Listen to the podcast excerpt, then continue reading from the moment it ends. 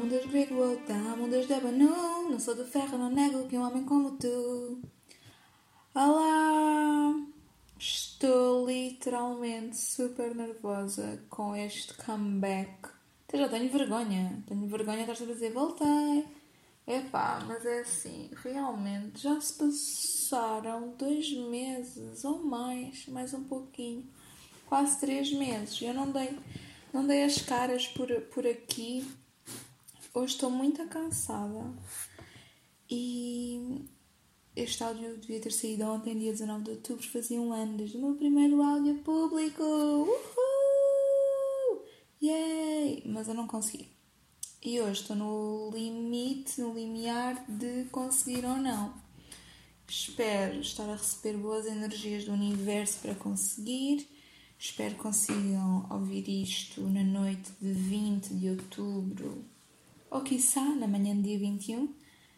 Um, pá, não, não até explicar porque é que não vim, porque não há nenhuma razão sem ser uh, estar um bocado cansada e até me apetecia, mas não, não estava a conseguir gerir para, para fazer e para vir e para acontecer, mas agora estou aqui. Há um novo ícone muito parecido com o que tinha anteriormente, mas o tipo de letra é diferente, um pouco mais adulto, um pouco mais sério, um pouco mais sereno, não tão infantil e fun como era o outro, mas eu estou super contente com, com agora esse. Acho que tem mais a ver comigo, embora eu saiba que não sou muito serena, nem sou assim um grande exemplo de mulher adulta e até sou um pouquinho fã, mas eu acho que este tem mais a ver comigo. É uma leitura mais clean. Eu mudar, porque mudar é bom, tá? Então, como vocês já devem ter lido aí no, no título, Feminismo e Música é um mote de hoje. Pá, é assim, isto é tão denso, eu estou tão cansada que eu nem sei porque é que meti a gravar. Vou desistir. E se eu desistisse agora?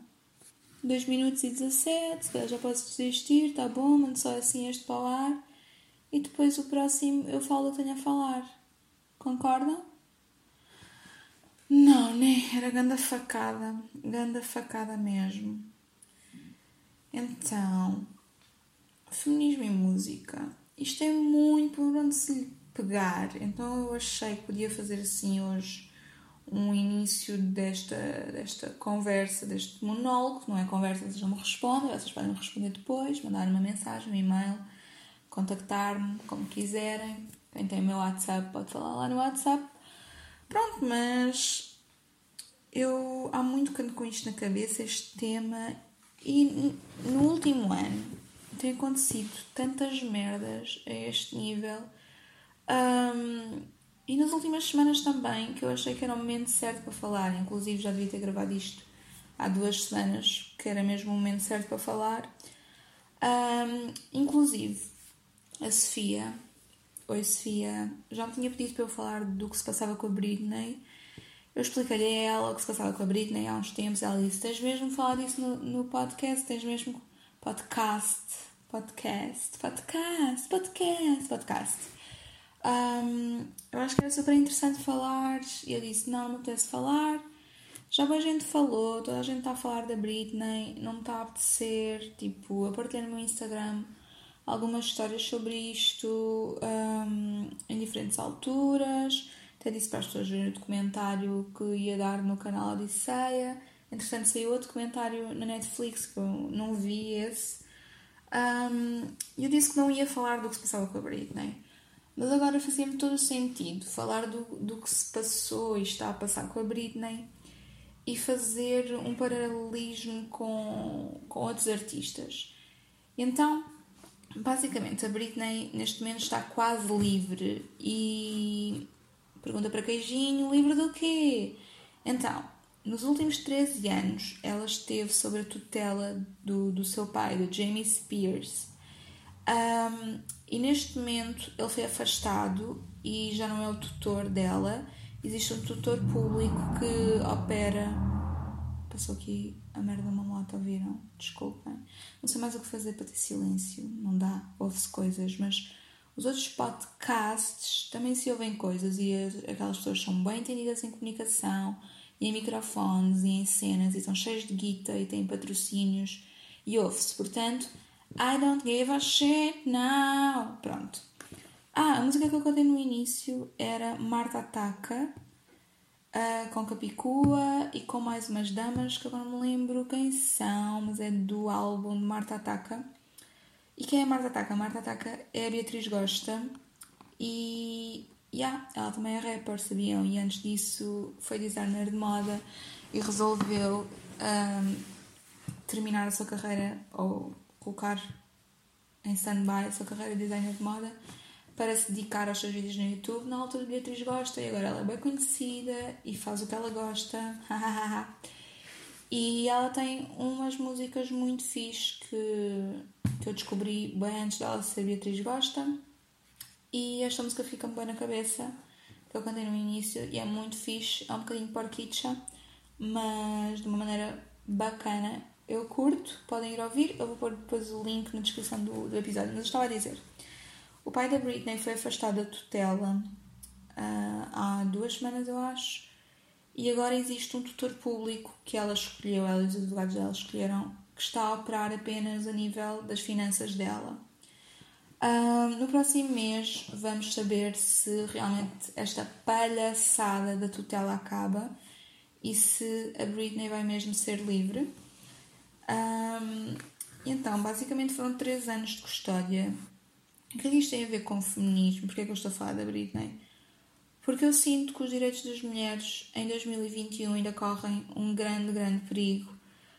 No caso dela, e ela tem que servir de exemplo, porque sendo uma mulher cis, branca, super poderosa, super talentosa, super famosa, conseguiram tirar-lhe toda a liberdade que ela tinha a nível pessoal e a nível profissional a nível pessoal é mesmo horrível o que ela veio dizer este ano. Ela finalmente resolveu meter a boca no trombone e dizer que não deixavam escolher os métodos contraceptivos que ela usava, nem quando usava, e que lhe colocaram um dio um, sem ela querer. Ela foi obrigada a ter um dio para não engravidar, ou seja, não a deixavam ter filhos nem planear quando é que os ia ter não a deixavam casar-se, ela tem um namorado e agora estão noivos, depois do pai dela ser afastado, estão noivos, finalmente, eles já estão juntos há algum tempo.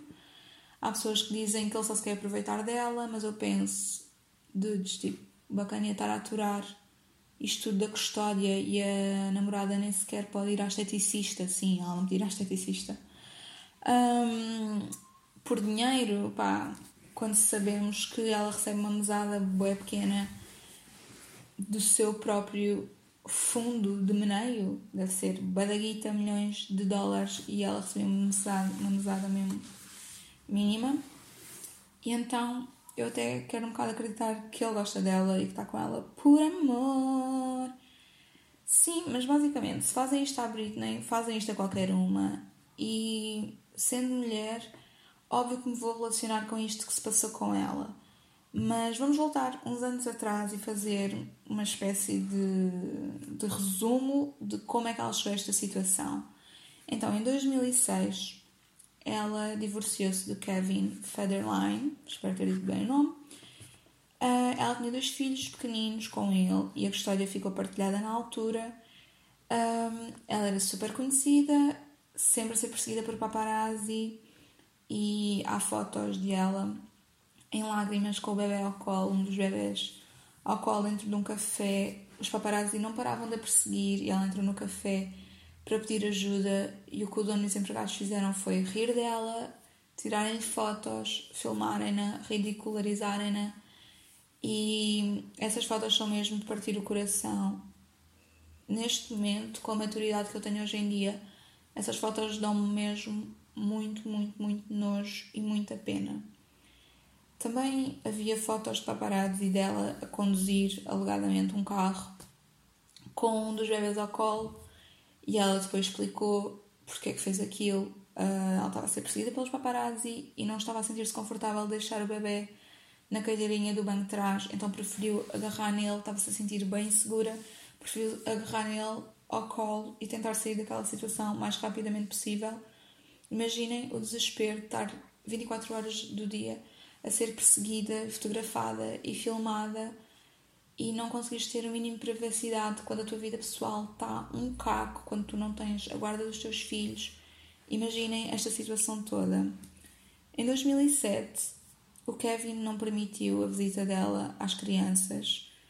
Um, ela foi à casa deles com a campainha, ele não deixou entrar. Os paparazzi sempre a perseguirem, sempre a perseguirem-na. E foi nessa noite em que ela acabou por entrar numa barbearia, uma loja de tatuagens, something like that. Pediu para lhe raparem o cabelo, não raparam. E ela rapou o cabelo ela própria. E, no meu entender, isso que ela fez foi uma libertação da imagem de namoradinha dos Estados Unidos que ela tinha. Um, ela quis se libertar, ao mesmo tempo que quis provocar os paparazzi do género. Vocês querem conteúdo? Então tomem a merda do conteúdo ela estava com a prima, pediram imensas vezes para os deixarem em paz. A prima disse que ela não estava bem, estava triste, por favor, deixem-na em paz. Imaginem uma pessoa que sempre foi simpática com a imprensa e estar a pedir, por favor, respeitem agora o meu espaço e não respeitarem. Eu acho que foi uma espécie de grito de, de liberdade ela ter cortado o cabelo, ter rapado o cabelo, ao mesmo tempo que foi já um ato de adrenalina, de estar já por tudo, estou por tudo, já me estou a cagar para isto tudo, já não quero ser importante para vocês, isto é a última cena que eu vou fazer e depois vou tipo. Estão a perceber a vibe? Vou desaparecer daqui e foi isto que eu senti. Que eu sinto hoje em dia acerca do que ela fez, porque em 2007 o que nós sentíamos e a piada durante bem anos foi Está-te a dar uma de Britney 2007. Eu e os meus amigos, muitos deles super fãs da Britney, dizíamos isto porque virou mesmo piada, virou disfarce de Halloween, virou um meme. Pronto, foi assim, virou uma piada. E hoje em dia conseguimos ver com um distanciamento muito maior o quão mal ela tinha que estar psicologicamente e o quanto ela foi forçada a agir da maneira como agiu por parte do, dos paparazzi. Um, em 2008, ela não queria entregar o, os filhos um, ao pai e trancou-se com um deles num quarto de hotel. E foi aí um, que ela foi hospitalizada num hospital psiquiátrico, uh, supostamente por abuso de substâncias, tinha a saúde mental super fragilizada. Nós não sabemos se ela realmente ingeria substâncias ou não Houve uma altura em que ela saía muito à noite com Paris Hilton e com um bacana que fala no documentário que funcionava quase como um manager dela, mas que o pai dela não gostava dele. E eram party animals, iam para muitas festas, saíam muito à noite. E então há um alegado abuso de substâncias da parte dela.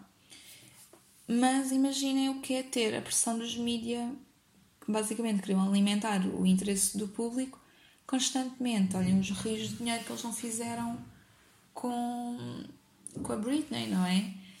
E basicamente criaram uma caricatura. Aliás, criaram duas caricaturas, a meu ver, dela. A primeira, de uma menina hipersexualizada, porque quando ela começou. Ela começou a carreira no, na Disney, mas quando ela começou a, a carreira como cantora, ela era super nova, tinha 16 anos, não estou em erro e a própria imagem dela estava sexualizada, mas a própria atitude de entrevistadores para com ela era muito, muito, muito de objetificação. Obje Objetificavam-na muito, perguntavam-lhe diretamente se ela ainda era virgem, perguntavam-lhe coisas que não se pergunta a nenhuma mulher, muito menos a uma adolescente.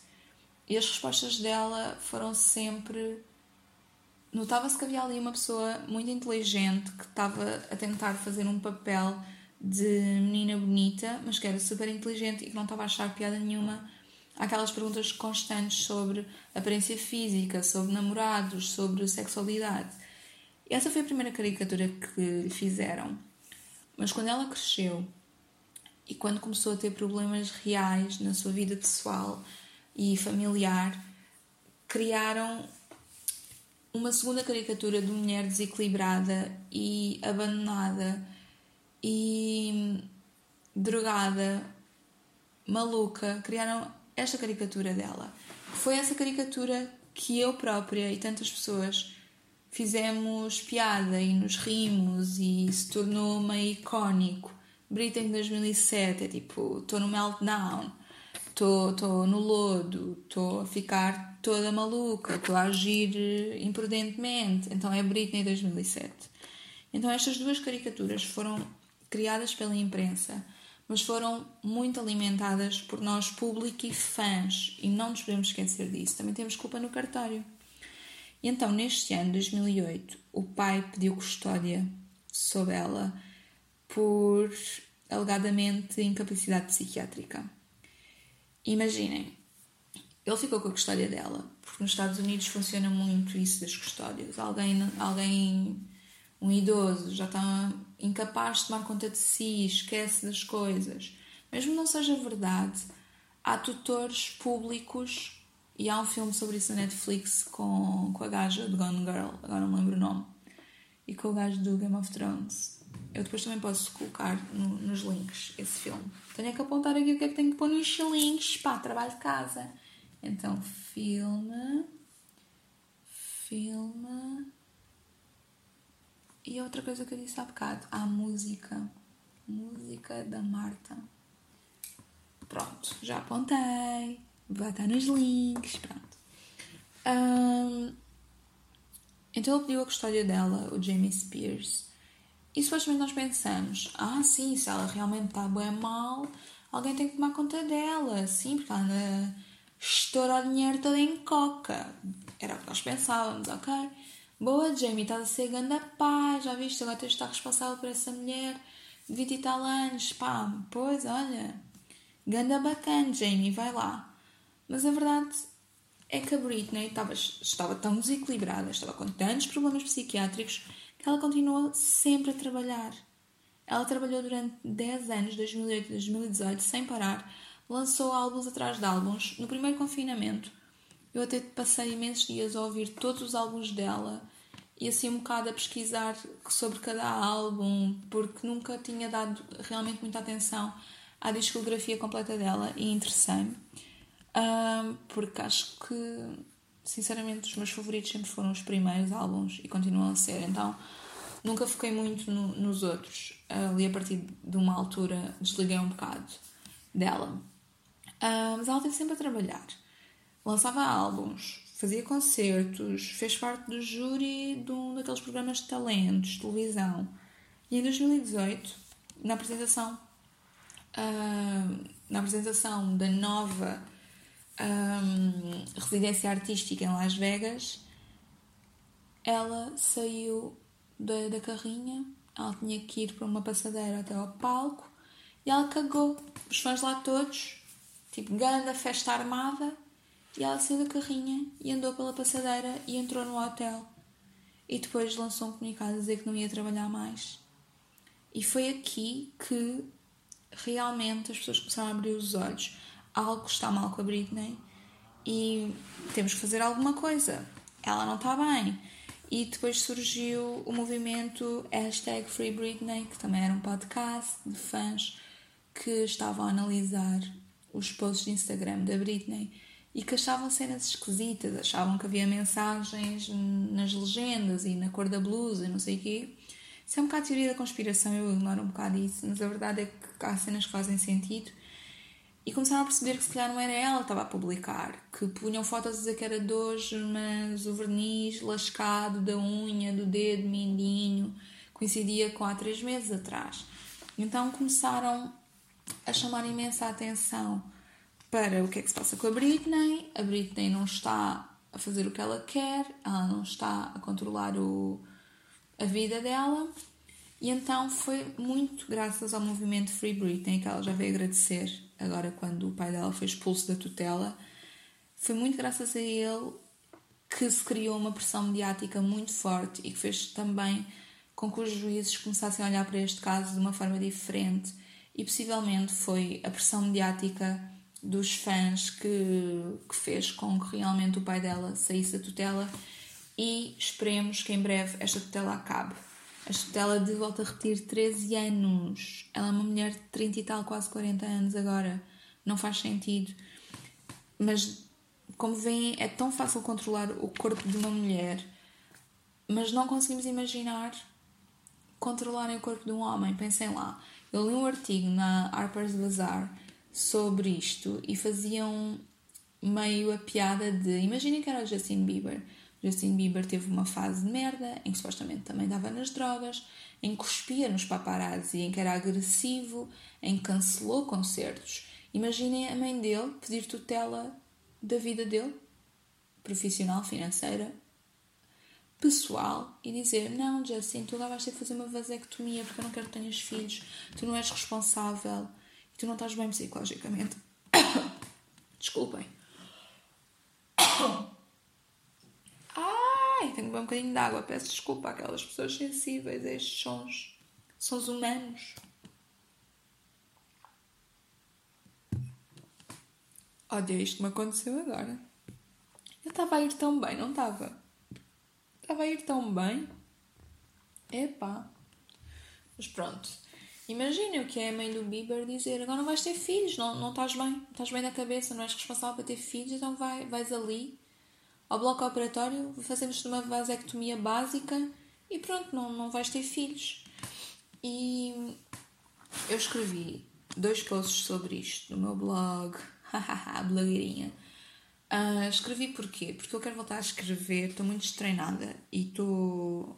preciso de, de criar, preciso de criar, preciso de voltar a escrever, preciso de voltar a investigar, preciso muito. Então resolvi também para organizar as minhas ideias, porque isto são temas super densos, resolvi escrever um bocado mais detalhadamente sobre isto no meu blog. Eu vou colocar os links do, dos dois posts que eu fiz na descrição deste áudio.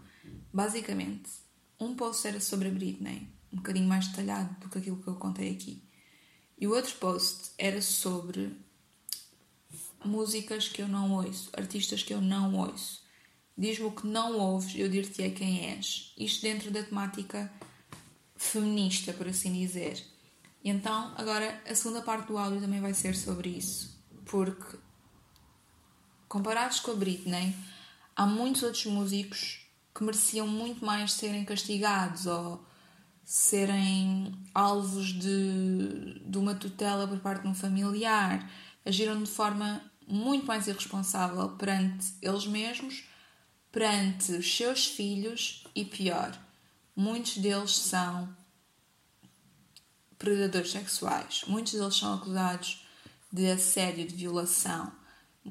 E depois alguns são associados a, essas, a esses outros montes de merda. Eu não devia ter dito isto. Eu queria tornar isto um bocado mais friendly. Não queria dizer tantas asneiras. Mas acho que hoje só ainda disse merda várias vezes. Mas pá, yeah, vocês perceberam a ideia. E então eu posso começar a lista de artistas que eu não ouço e que estou a pedir-vos, se ouvirem, para repensarem nisso e para tentarem não o fazer, ok? Então, Chris Brown. Vocês sabem quem é o Chris Brown? Pronto. Ele namorava com a Rihanna, bateu-lhe. A cara dela ficou tipo toda fedida. Há fotos disso. Supostamente eles tinham uma relação agressiva de ambas as partes, mas foi ela que ficou com a cara toda ferida. Um, depois de acabarem, houve uma altura em que eles reataram e até fizeram uma música juntos. Mas quantas vezes é que nós não ouvimos histórias de vítimas que conseguem livrar-se do, do agressor, mas voltam a uma relação com ele? Imensas vezes. É muito difícil fechar a porta. E mesmo que ela também o agredisse, eu nisto, sinceramente, sou da opinião de se um dos elementos do casal tem mais força que o outro, tem mais poder sobre o outro, mesmo que o outro responda com agressividade, há sempre um que pode prejudicar muito mais o outro. E neste caso, o Chris Brown mostrou realmente um, o que aconteceu com a Rihanna não foi ato isolado, porque ele, com outra namorada, anos depois, também foi acusado de violência doméstica, também foi acusado de violação. Ele teve em liberdade condicional imenso tempo, ele não cumpriu as cenas da liberdade condicional, uh, mudou de estados, consumiu drogas, envolveu-se em pancadaria. Vocês já perceberam que ele é tudo menos bonzinho, né? Pronto. E o que é que ele perdeu com isto? Ele perdeu alguma da reputação, é certo, mas ele continua a fazer álbuns e continua a fazer colaborações com grandes nomes. Já mencionei a Rihanna quando fizeram as pazes. Um, mas para nomear assim alguns mais conhecidos do público em geral, Nicki Minaj, David Guetta, DJ Khaled e Drake. Então, pronto, eu não ouço Chris Brown, não vou ouvir, eu não sei que músicas ele faz, eu não estou interessada desde que ele bateu na Rihanna. Next, Michael Jackson. Pá, Michael Jackson é aquela pessoa em que eu nunca vi documentários. Também há um documentário sobre ele ou na Amazon Prime ou na HBO. E eu já vi algumas pessoas dizerem, desde que vi o documentário mudei bem a minha postura em relação a ele, não vou mais ouvir músicas dele. E as músicas dele fazem mesmo parte do nosso imaginário desde sempre, pessoas da minha geração e até pessoas da geração dos nossos pais. Os meus pais, inclusive, foram com a minha mãe grávida, se não estou em erro, da minha irmã foram ver um concerto de Michael Jackson aqui em Lisboa e é tipo uma memória que têm tipo fixe. Então é muito difícil tirar este senhor do seu trono. Tal como os outros senhores que eu vou mencionar. Mas eu acho que o Michael Jackson deles todos é o que tem a carreira mais consolidada e que fez realmente um marco muito grande na, na indústria musical. É inegável. Uh, ele foi disruptivo, ele foi diferente nos espaços de dança, no tipo de música, tudo isso, mas eu nunca, nunca, nunca consegui gostar dele por todas as alegações de pedofilia que o envolviam. Quando o fumo é muito, eu vou sempre desconfiar. Lamento, eu prefiro. Esta frase é muito dita e eu concordo. Eu prefiro estar do lado das vítimas e acusar erradamente alguém do que estar contra as vítimas e estar ao lado de um possível uh, predador sexual, violador, pedófilo. Eu prefiro muito mais apoiar as vítimas. Esta é a minha postura e eu não vou mudá-la. Que só se algo muito estranho acontecer na minha vida, tipo os aliens vierem. Um, inclusive em conversas entre famílias já tentaram bem dissuadir esta minha visão e eu prefiro dar a conversa por encerrada porque Juro, eu, se eu fosse vítima de alguma destas merdas e se eu aceitasse dinheiro para me calar e anos mais tarde me arrependesse e pensasse eu não protegi outras pessoas de possíveis ataques, eu quero voltar com a minha palavra atrás, eu quero contar o que me aconteceu para as pessoas estarem atentas a esta pessoa, esta pessoa não é de confiança. Muitas pessoas iam achar que eu estava a mentir e queria só que me dessem mais dinheiro mas eu podia simplesmente estar num, num sítio emocional em que me fazia sentido abrir o jogo, mesmo que tivesse já recebido milhões de dólares para estar calada. Pronto. Então, para quem não, não sabe esta cena da pedofilia do Michael Jackson, eu, eu acho que ele nunca cresceu. Ele sempre foi tratado como uma criança. Ele é, mais uma vez, como a Britney e como tantas outras estrelas americanas, ele começou em criança a trabalhar.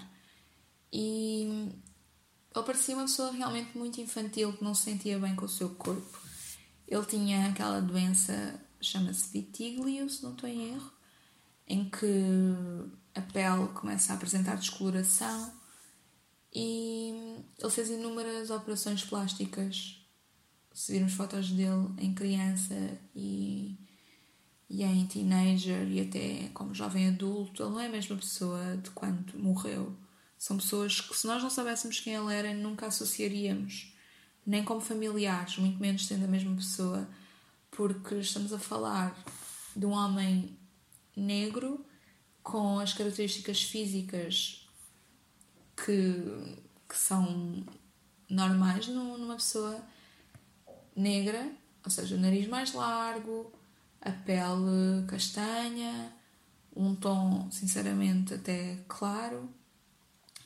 E a pessoa que ele se tornou é uma pessoa com a pele super branca, nem sequer é um tom rosado, é mesmo um, tom muito branco, o nariz completamente operado, fino, as maçãs do rosto muito proeminentes. Um, o cabelo dele, quando ele era criança, era crespo, tinha afro. E, e é quando, da sua vida adulta, ele apresentava cabelo liso, que podia ser peruca, podia ser alisamento, pronto. Sinceramente, o cabelo é um menos, mas eu acho que estou a falar isto bem profundamente e vocês todos sabem como é que ele era e como é que ele passou a ser. E isso realmente é notório que a pessoa não está bem psicologicamente, não está bem com ela mesma, não se aceita. E isto não, não pode servir de desculpa para tudo, não é? E ele, nos anos 80, criou Neverland Ranch, que era um rancho privado com parte de diversões, em que ele recebia crianças que também estavam interessadas em entrar no mundo do espetáculo e agia como se fosse mentor dessas crianças e os pais ficavam tão deslumbrados porque na época, uau, Michael Jackson quer ser mentor do meu filho, que deixavam as crianças passar férias no rancho do Michael Jackson. E anos mais tarde, essas crianças vieram acusá-lo de atos impróprios. E a juntar a isto, vou falar da irresponsabilidade dele com os filhos, uh, todas as mentiras que ele, que ele disse acerca uh, dos filhos, porque dizia que eram filhos biológicos, quando olhando para as crianças não, não eram filhos biológicos. Um, e há um, um caso que nisto faz muito lembrar a cena da Britney e também é aqui que eu, que eu fiz uma ponte um, que é ele a mostrar um filho, um dos filhos, acho que é o mais novo, o Blanket, bebezinho, à janela de um hotel, mas a pegar nele de uma forma completamente irresponsável e os fotógrafos tipo a tirarem boé fotos com flashes intensos e a gritarem para ele ter cuidado com a criança um, é impossível ele dizer que a criança estava bem segura e nós acreditarmos. Há vídeos e fotos e não dá para acreditar. Contudo, nenhum familiar se chegou à frente e disse: Não, Michael, tu não estás bem para lidar com os teus filhos, para lidar com a tua carreira, para lidar com a tua vida pessoal, tu não estás bem. Inclusive, a morte dele revela perfeitamente que ele não estava bem, porque é uma combinação alegadamente de medicamentos que fazem com que, com que ele tenha uma overdose. Então, o acompanhamento a ele não tem nada a ver com o da Britney, percebem? E no caso dele, todo o historial era muito mais preocupante. Enfim, vamos encerrar aqui o assunto de Michael Jackson. Eu sei que há imensas pessoas que são mesmo muito fãs e que vão ficar um bocado ofendidas, blá blá blá, mas eu não ouço Michael Jackson. Um, Agora, esta pessoa não tem mesmo que se sentir ofendidas e é um favor mesmo gigante que fazem em deixar de ouvir, que é o R. Kelly. Um, por onde é que eu hei de começar? Pelo início, não é? Pelo alegado início. Um, início dos anos 90, ele casou-se com a Alaya, que era uma cantora que morreu super jovem.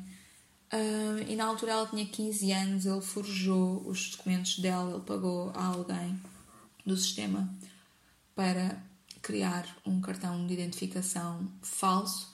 Casou com ela, passado nem um ano, divorciaram-se, ou melhor, cancelaram o casamento. Um, mas desde os anos 90, que em torno do nome dele vêm estas palavras: assédio, violação, pornografia infantil, coação, tráfico humano, gravação de atos sexuais sem consentimento, ameaças imensas alegações sobre isto e nunca nada andou para a frente.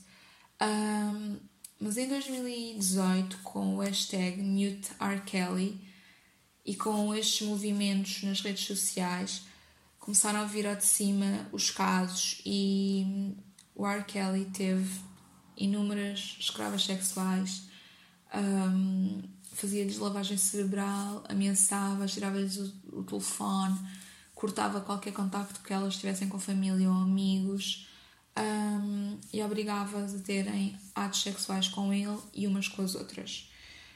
Um, em 2019, após um documentário sobre esta situação, a editora dele deixou. Eu penso assim: foi preciso um documentário para o deixarem.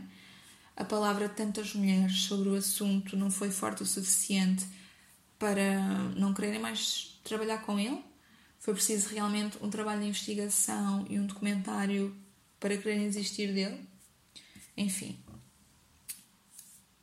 basicamente só, só este ano, ou melhor, em 2019 começou todo, todo o processo a ser trabalhado em tribunal com, com provas, com testemunhas, porque anteriormente já tinham tentado incriminá-lo, mas não havia provas suficientes e nem sequer o deixaram pagar calção e ficar em, em liberdade condicional ou preventiva, o que é que é.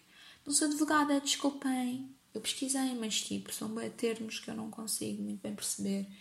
Mas basicamente não o deixaram assim, pagas e vais aguardar o julgamento na tua casa. Não, porque tinham medo que ele fugisse. Então o bacana foi preso na prisão, foi atacado e só este ano, só há duas semanas, ou seja, demorou, demoraram dois anos um, a declará-lo culpado e eu acho que depois de eu vos explicar isto, se não sabiam, um, vocês nunca mais vão querer ouvir I Believe I Can Fly.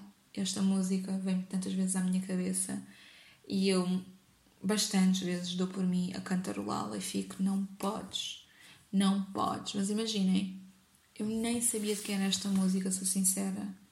Eu primeiro soube que o R. Kelly era um predador sexual e depois é que eu soube que era ele o autor dessa música, porque essa música ultrapassou o intérprete. Mas ainda assim, não vou ouvir, não ouçam. Next, nesta lista, Marilyn Mason. Tal como o R. Kelly, ele também teve escravas sexuais, mas neste caso eram namoradas com quem ele mantinha relações. Um, ou seja, não eram meio mulheres aleatórias e supostamente não era mais do que uma ao mesmo tempo. Ele foi tendo namoradas e com as namoradas procedia sempre da mesma forma. Fazia lavagem cerebral, não queria que elas estivessem com a família, fazia com que elas passassem fome, mandava no que elas vestiam, com quem é que elas falavam, onde é que elas iam. Um, obrigava-as a terem relações sexuais não consentidas, gravava-as, fotografava-as sem consentimento em atos uh, íntimos. E isto está bem denso, não está? Eu avisei, eu avisei, mas é, é pá, é pá, vai, vai, vamos ter que aguentar. Um, e durante muitos anos havia boatos da sua conduta inadmissível e do seu abuso de poder de estrela de rock, uh, mas realmente não havia nada muito em concreto para se pegar. E basicamente, no caso de Marilyn Mason, o seu comportamento excêntrico servia de camuflagem à vida real, ou seja, todos os boatos que surgissem sobre ele, as pessoas iam dizer: Ah, são estratégias de marketing, ou pois, como ele é tão esquisito, já se diz tudo.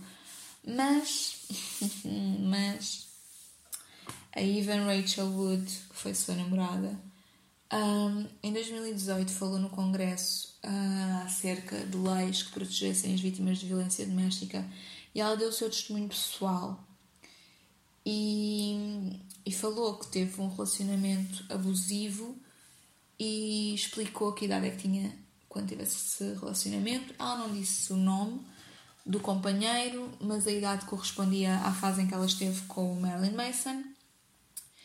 E depois disso surgiram várias queixas de assédio e agressão sexual um, a identificarem-no a ele e a dizerem que compreendiam exatamente o que Ivan Rachel Wood tinha explicado.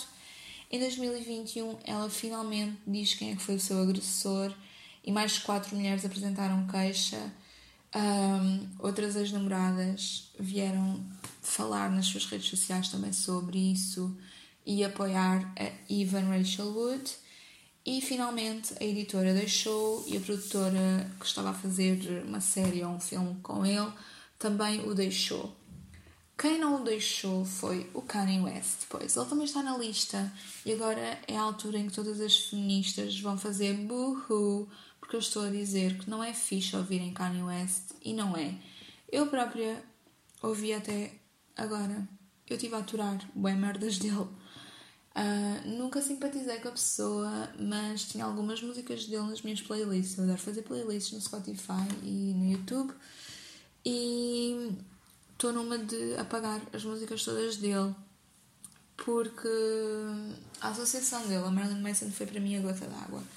Isso aconteceu agora quando ele começou a fazer as apresentações do, do álbum Donda.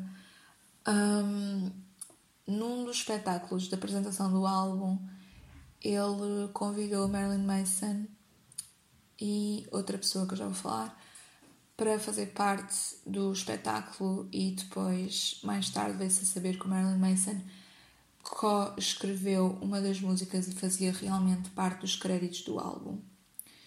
Um, a outra pessoa que se apresentou no espetáculo é o Da Baby, que pouco tempo antes de estar nesse espetáculo com Kanye West tinha feito imensos comentários no Twitter uh, homofóbicos e a denegrir imenso a comunidade LGBT plus.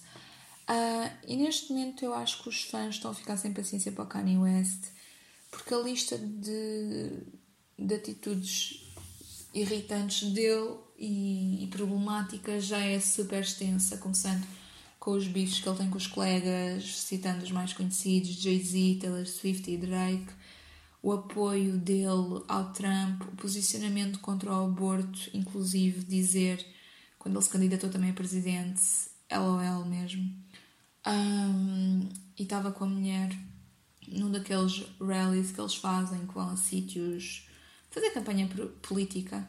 E ele, ao lado da Kim, diz que é contra o aborto e diz que na altura a Kim pensou em abortar quando eles iam ter a primeira filha. E ainda bem que ela não fez, senão não iam ter a sua querida filha North West. E essa atitude é nojenta, mas dele já é o que se espera, porque ele constantemente ataca pessoas no Twitter, inclusive a própria mulher e a família que publicamente não fazem mais nada sem ser protegê-lo, para ser sincera. E a bipolaridade não pode desculpar tudo. Há outro que alegadamente também é bipolar, é o Chris Brown. Um, a bipolaridade não pode desculpar tudo, nem as estratégias de marketing podem desculpar tudo. Tipo, ele depois de ter o Marilyn Mason lá no espetáculo e ter uma repercussão super negativa a essa escolha, foi a uma festa e foi fotografado numa festa com uma t-shirt de merchandising do Marilyn Manson. Então, Kanye, é a gota d'água, há mais música para ouvirmos, tchau, fica bem, trata-te, toma a tua medicação. Então, acabou aqui a lista, embora eu também possa acrescentar o Drake por associação ao Chris Brown, por exemplo, e por mais umas cenas meio shady, mas eu, para ser sincera, isto desgastou-me imenso, eu não quis pesquisar mais Fiquei mesmo desgastada a escrever e a pesquisar sobre isto. Um, estão aqui palavras que eu nunca disse em voz alta, um, nem tão pouco escrevi. Isto, sinceramente, perturba-me um bocado.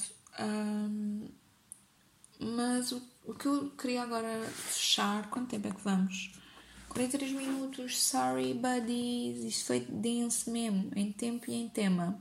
Em tempo e em tema, giro. Um, os egos indestrutíveis que os fãs construíram nestas pessoas um, não são fáceis de abalar porque quem construiu é, que, é, é quem também tem o poder de quebrar e de ser a wrecking ball disto tudo. Um, e o boicote ao cancelamento a predadores sexuais eu acho que é mais do que legítimo. Então, deixarmos de apoiar estas pessoas eu vou mesmo ser sincera, eu acho que é legítimo e é o mínimo que podemos fazer, um, porque apoiá-los é perpetuar o seu poder e, consequentemente, o silêncio, o medo e o trauma nas vítimas e sobreviventes. E no caso do Marilyn Manson, um, a Evan Rachel Wood foi bem específica e explicou tudo o que ela agora tem: stress pós-traumático, um, agorafobia que é que ela tem mais? Escrevi lá no blog, mas muitas delas que, que dizem que, e que vão levar o Marilyn Manson a, tribunal, eu espero, dizem exatamente as mesmas coisas, ficaram com imensos transtornos e com, com patologias psiquiátricas por causa do que sofreram, do trauma que passaram com ele. Um, e eu acho sinceramente que feminista não combina com fã destes homens. E feministas não podem ouvir estes homens, na minha opinião, não, não podem. Um, basicamente é isto. Eu tenho todo o gosto em silenciar estes músicos e para mim isso é praticar o feminismo. E se vocês também quiserem silenciá-los, a minha amiga Rita Rosa disse-me que no Spotify dá, eu já fiz o teste, dá para silenciar e quando o Spotify sugere coisas não vão lá aparecer estes nojentos. Uh, quando fazem aquelas aquelas listas de lista da semana, novidades da semana, ou a tua lista número 1, um, a tua lista número 2, baseado no teu gosto musical, se tu silenciares estas pessoas, não vai aparecer, tens que pesquisar o nome da, do músico e lá alguns vais encontrar um, um sítio para silenciar. E é a dica que eu vos deixo. Desculpa isto hoje ter sido assim um bocadinho bem, um bocadinho bem, um bocadinho pesado. Espero que tenham ouvido até ao fim. Vou colocar os links de tudo o que falei aqui na descrição, inclusive do, do meu blog, se quiserem ler um bocadinho com mais detalhe. Escrito em português, porque já percebi que não há assim muita coisa escrita condensada sobre estes temas em português. E, e é isto. Se virem que eu disse alguma calinada ou que no blog escrevi alguma coisa errada, digam-me e eu depois corrijo, porque há. uma pessoa falha, né? E é isto, bichinhos de arolhos. Vou agora ver do meu jantar, que eu acho que são restos de hambúrgueres de feijão que fiz ontem. E um arroz, apetece-me assim um arroz. E ainda vou editar isto, e ainda vou tentar pôr hoje antes da meia-noite. Wish me luck, beijinhos.